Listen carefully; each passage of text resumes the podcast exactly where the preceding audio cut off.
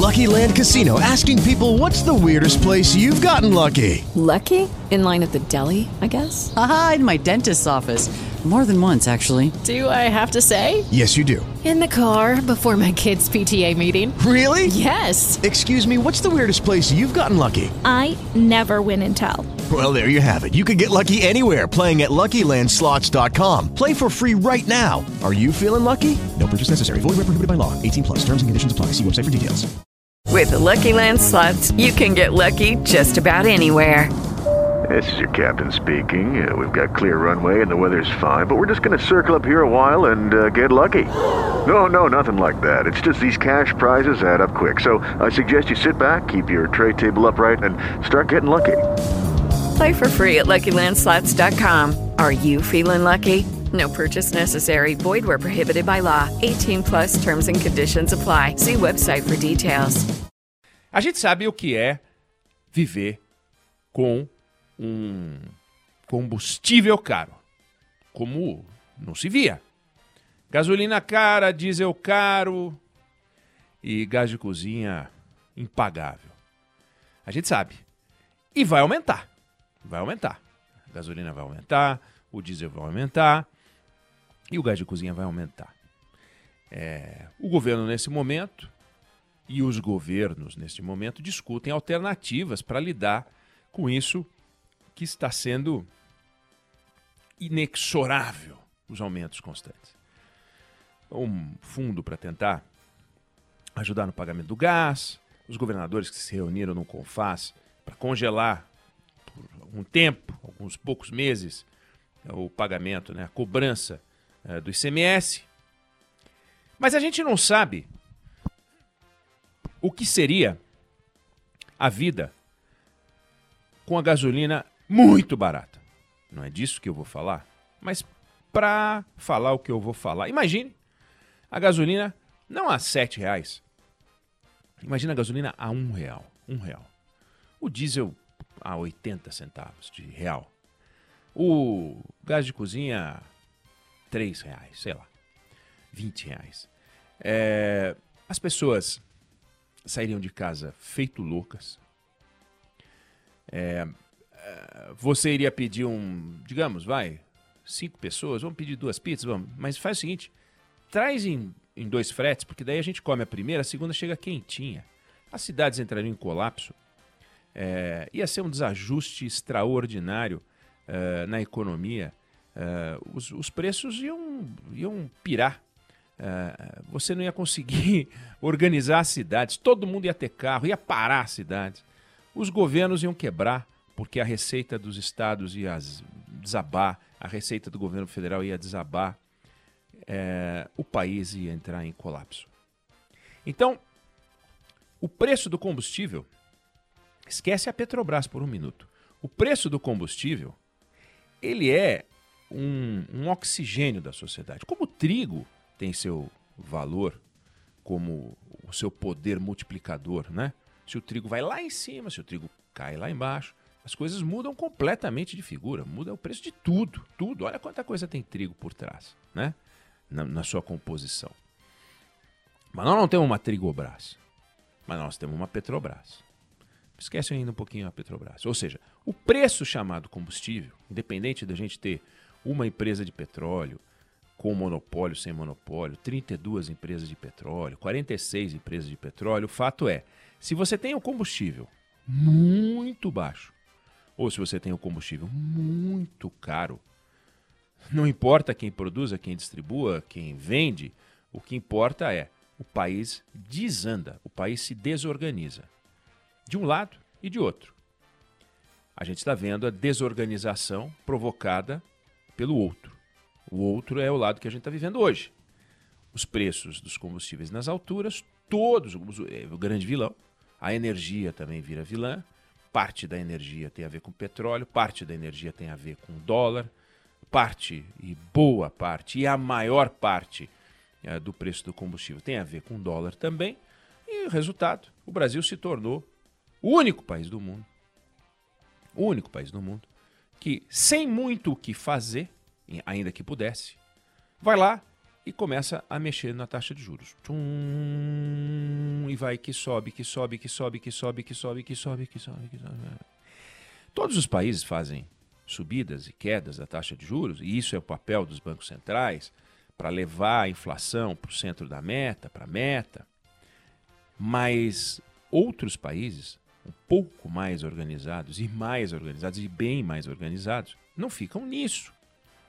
Fazem as transformações de que a Juliana Rosa eh, lembra sempre nas conversas que a gente tem aqui, reformas, reformas, mudanças, micro, reformas constitucionais, reformas infraconstitucionais, microeconomia, abertura da economia, ajustes, tal, para que o país fique menos caro, para que o custo do Brasil seja menor, para que as pessoas fiquem com mais dinheiro, para que o Estado não custe tão caro, para que o juiz não ganhe tanto, para que o deputado não bote o dente na boca com o nosso dinheiro, como fez o Marcos Feliciano, que eu lembro sempre, gastou 157 mil reais, que a gente pagou.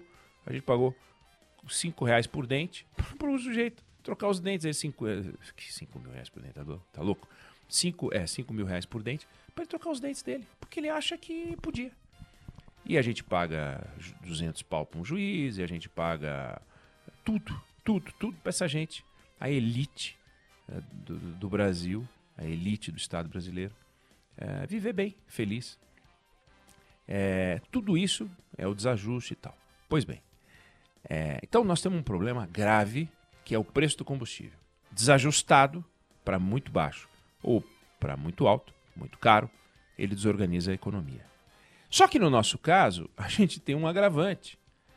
No centro dessa confusão tem uma empresa. Tem uma empresa. Não importa que ela é do Estado. Vamos falar disso. É uma empresa. E a empresa, ela não pode ser usada para fazer política pública. Em qualquer país do mundo, quem faz filantropia é o dono da empresa. Ele tira o lucro da empresa e aí ele pega o dinheiro e usa como ele quiser. Nunca é a empresa em si, né? Empresa não tem bom senso, nem pode ser cobrada por ter bom senso. Empresa não tem que ter moderação de lucro, como sugeriu o presidente da República. Ah, tem que ter um lucro moderado. Não. Empresa tem que ter o maior lucro que ela puder ter. O que vai fazer a empresa ter bom senso ou a empresa ter moderação nos lucros são as leis. São as leis. Aliás, se não tivesse lei, hoje todo mundo no Brasil usaria um revólver na cintura e resolveria tudo a bala. Aí fizeram umas leis, ó, não pode matar, isso aqui não pode. Isso aqui você né, vai ficar 10 anos na cadeia. Ó, você não pode pegar uma informação no Banco Central e passar para um banco. É crime, vai em cana. Tem lei para isso. Tem lei para você eh, não saber é, o que vai acontecer com o preço do combustível, sabe? O presidente da República não pode ter essa informação, o ministro da, da Economia não pode ter essa informação, as pessoas não podem saber o que o, o Banco Central vai fazer com os juros. O, o presidente do Banco Central não pode ligar para um banqueiro e falar: Ó, oh, estou subindo o juro, amanhã vou subir 0,75. Não, não pode, não pode, isso é crime. É, mas porque tem lei. Se não tivesse lei, não seria crime. Só é crime porque tem lei. Então não, não, não dá para cobrar da Petrobras, e aliás seria absurdo imaginar, ó, você tem que ganhar, mas só um pouquinho, tá? Vai cobrar isso da Petrobras e não vai cobrar do McDonald's, não vai cobrar do iFood, que eu contei uma história ontem aqui, entendeu? Não vai cobrar da Honda, não vai cobrar da, uh, entendeu? Da Samsung. Quer dizer, a, a Petrobras tem que ter um lucro moderado. A Samsung pode ter o lucro que quiser. Por que a Samsung pode ter o lucro que quiser? É, e a Petrobras não pode. Então tem que ter lei. E se a empresa é privada, na Microsoft, o, quem, faz, quem faz o trabalho filantrópico é o Bill Gates, pô. Não, não é a Microsoft. Ela não usa o dinheiro dela. Porque o dinheiro da Microsoft é o dinheiro de acionista. E pode ter um acionista lá, como na Petrobras, que tem. Escuta, eu não quero que você use o dinheiro que é meu para fazer um negócio que eu não tenho nada a ver. Eu comprei a ação da Petrobras, eu quero ter o maior lucro que eu puder o maior acionista, o maior interessado no lucro da Petrobras, aliás, ela teve um lucro extraordinário agora, é o governo. O governo recebe 37% do lucro. É, o governo recebe uma carga grande de impostos decorrente justamente é, do lucro também. Então, o governo é o principal beneficiário. Se a Petrobras lucrasse pouco, o governo ia receber pouco por ela. Então, a melhor maneira da gente não resolver um problema é misturar tudo. E a gente não tem. A gente tem é mais de um problema para resolver. Né? Um problema é a gente tem uma discussão estratégica sobre o futuro do Brasil, é, como a gente vai lidar com o preço do combustível. Como a gente vai lidar com o preço do combustível? O que, que a gente vai fazer? Como é que a gente vai amparar os mais pobres? É razoável que as pessoas paguem 100 reais num botijão de gás? Claro que por isso aprovaram o Vale Gás. Vai ter que ter, o Vale Gás tem que ter um fundo para bancar o Vale Gás. Assim como tem que ter um fundo para expandir o Bolsa Família, tem que ter um fundo para ampliar o auxílio emergencial, tem que ter um fundo para qualquer coisa. Tem que ter um fundo para pagar o salário do presidente da República. É, tem que ter dinheiro para fazer as coisas. Eu quero dar um vale gás, perfeito. Eu quero subsidiar o diesel, perfeito. Não pode obrigar a Petrobras a fazer isso. Então, o país tem que decidir o que vai fazer com a sua política estratégica de combustível. Outra questão é a questão tributária. Está tudo pendurado no combustível. Está tudo pendurado no combustível. Então ninguém eh, no, no Estado brasileiro quer que o preço do combustível caia. Se o preço do combustível cair, os, os governadores vão, vão, se ferrar. É, é, é, eles são sócios do preço alto. O governo federal também é sócio do preço alto. Todos os governantes são sócios dos preços altos. Dos preços altos. Por quê? Porque colocaram uma carga tributária em cima do combustível que é tão alta que se o combustível for a um real, quebra todo mundo. Então não é assim, ah, a gente quer uma gasolina barata. Mais ou menos, mais ou menos, que o presidente Bolsonaro e os governadores querem uma gasolina barata. Querem no discurso. Vida real, se a gasolina começar a ficar barata, vai complicar a vida. Eles vão ter que tributar outra coisa. E só tributar o petróleo já não está dando. Nós vamos ter que tributar mais agora a carne, o trigo, o óleo de soja. Vamos, vamos tributar outras coisas, porque não dá. Não dá. Porque o dinheiro a gente não faz reforma, a gente custa caro, a gente não resolve o problema do Brasil. Uh, não, me, não mexemos na área fiscal. E fica essa lereia, essa confusão. E por fim, e não tem a ver com essa discussão que eu falei, é o que, que a gente vai fazer com a Petrobras. Uh, a gente quer que ela seja estatal, a gente quer que ela seja privatizada. Se ela, se ela vai ser privatizada, Beleza, agora nós vamos vender um, um monopólio estatal para um monopólio privado? para, né? Quer dizer, tem que resolver o problema. O Estado tem um ativo importante. Ele quer privatizar, ele quer passar para as mãos privadas. Bom, mas passe para as, para, para as mãos privadas, ajudando a resolver o problema.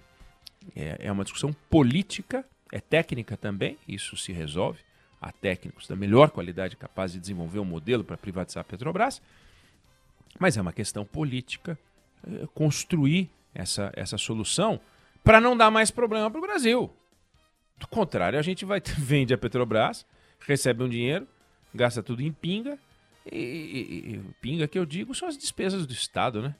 Gasta tudo em pinga e fica sem a Petrobras com os nós de uma empresa privada com monopólio igualzinho ao que era antes, só que a gente bebeu toda a Petrobras. Aí não dá. Então, esse nozão todo, e a gente tem que voltar a ele de vez em quando, não pode ser analisado como se fosse tudo uma grande feijoada. Não é.